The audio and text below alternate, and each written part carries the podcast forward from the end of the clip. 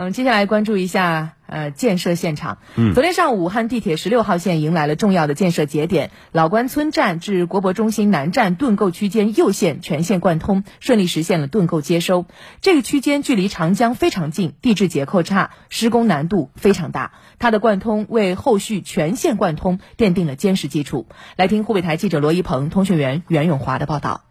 在今年的武汉市政府工作报告中提出，确保开通五号线、六号线二期、十六号线，力争通车总里程四百三十五公里。其中，地铁十六号线的建设备受关注，线路全长三十三点一公里，设站十二座，高架站五座，地下站七座，主要途经武汉市的汉阳片区、转口片区和汉南片区，将极大的方便当地居民的出行。昨天上午，记者来到武汉地铁十六号线国博中心南站，这里的工人们正在对已经完成的部分车站主体进行顶板结构施工。未来站点建成后，将与地铁六号线、十二号线实现三线换乘。通过工程楼梯，记者来到近十八米深的站点地下空间。此时，从老关村站一路掘进而来的盾构机已经顺利出动，抵达国博中心南站。武汉地铁集团建设事业总部十六号线业主代表谭从龙：我们老关村站到国博中心南站长度是一千三百七十九米，位于这个长江一级地，离长江只有六百多米，地层的含水量特别大，相当于我们整个盾构机。在我们这个淤泥里面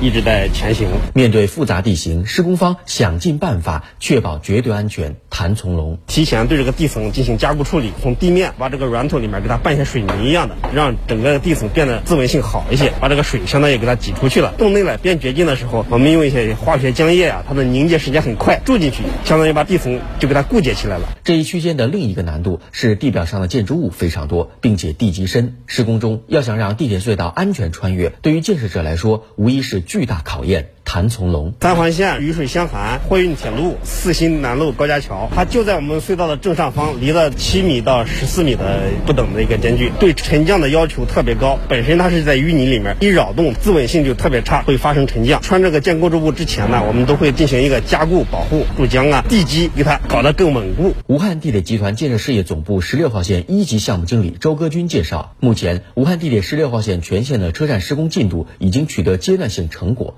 为之后的全线贯通提供了保障。现在目前这个地下站只有国博没有这个封顶，因为它体量比较大，二是它这个浇地的时间比较晚，计划是在五六月份这个主体结构全部完工。建设者们真是非常的不容易，因为今年啊，也应该说是二零二零年，受疫情的影响，武汉的很多的重大工程的建设工期都是对的被压缩了，被压缩了，往后推了。所以这段时间，他们为了如期完成这提前的呃如期完成这个贯通的工程，一直都在加班加点。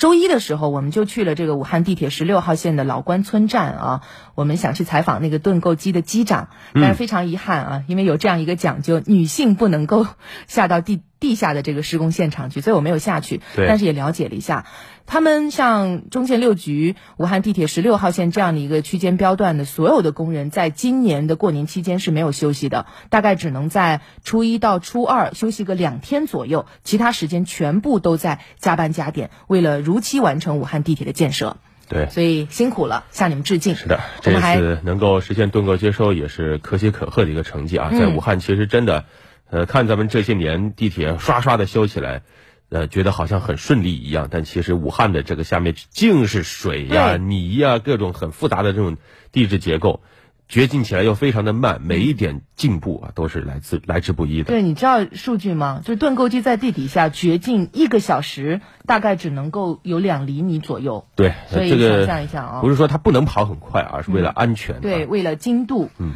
呃，所以我们那天采访的过程当中也了解到，像很多的建设者，他们其实都不是武汉人，他们来武汉为了地铁的建设，也来了有个一年多的时间了，但是这一年多的时间都没有走出工地，好好的看一下这座城市。所以我们也希望，哪怕今年过年休息两天，只有两天的时间，有机会啊，能够到武汉的这样一些知名的景点去走走看看，也感受一下我们好客的荆楚人民。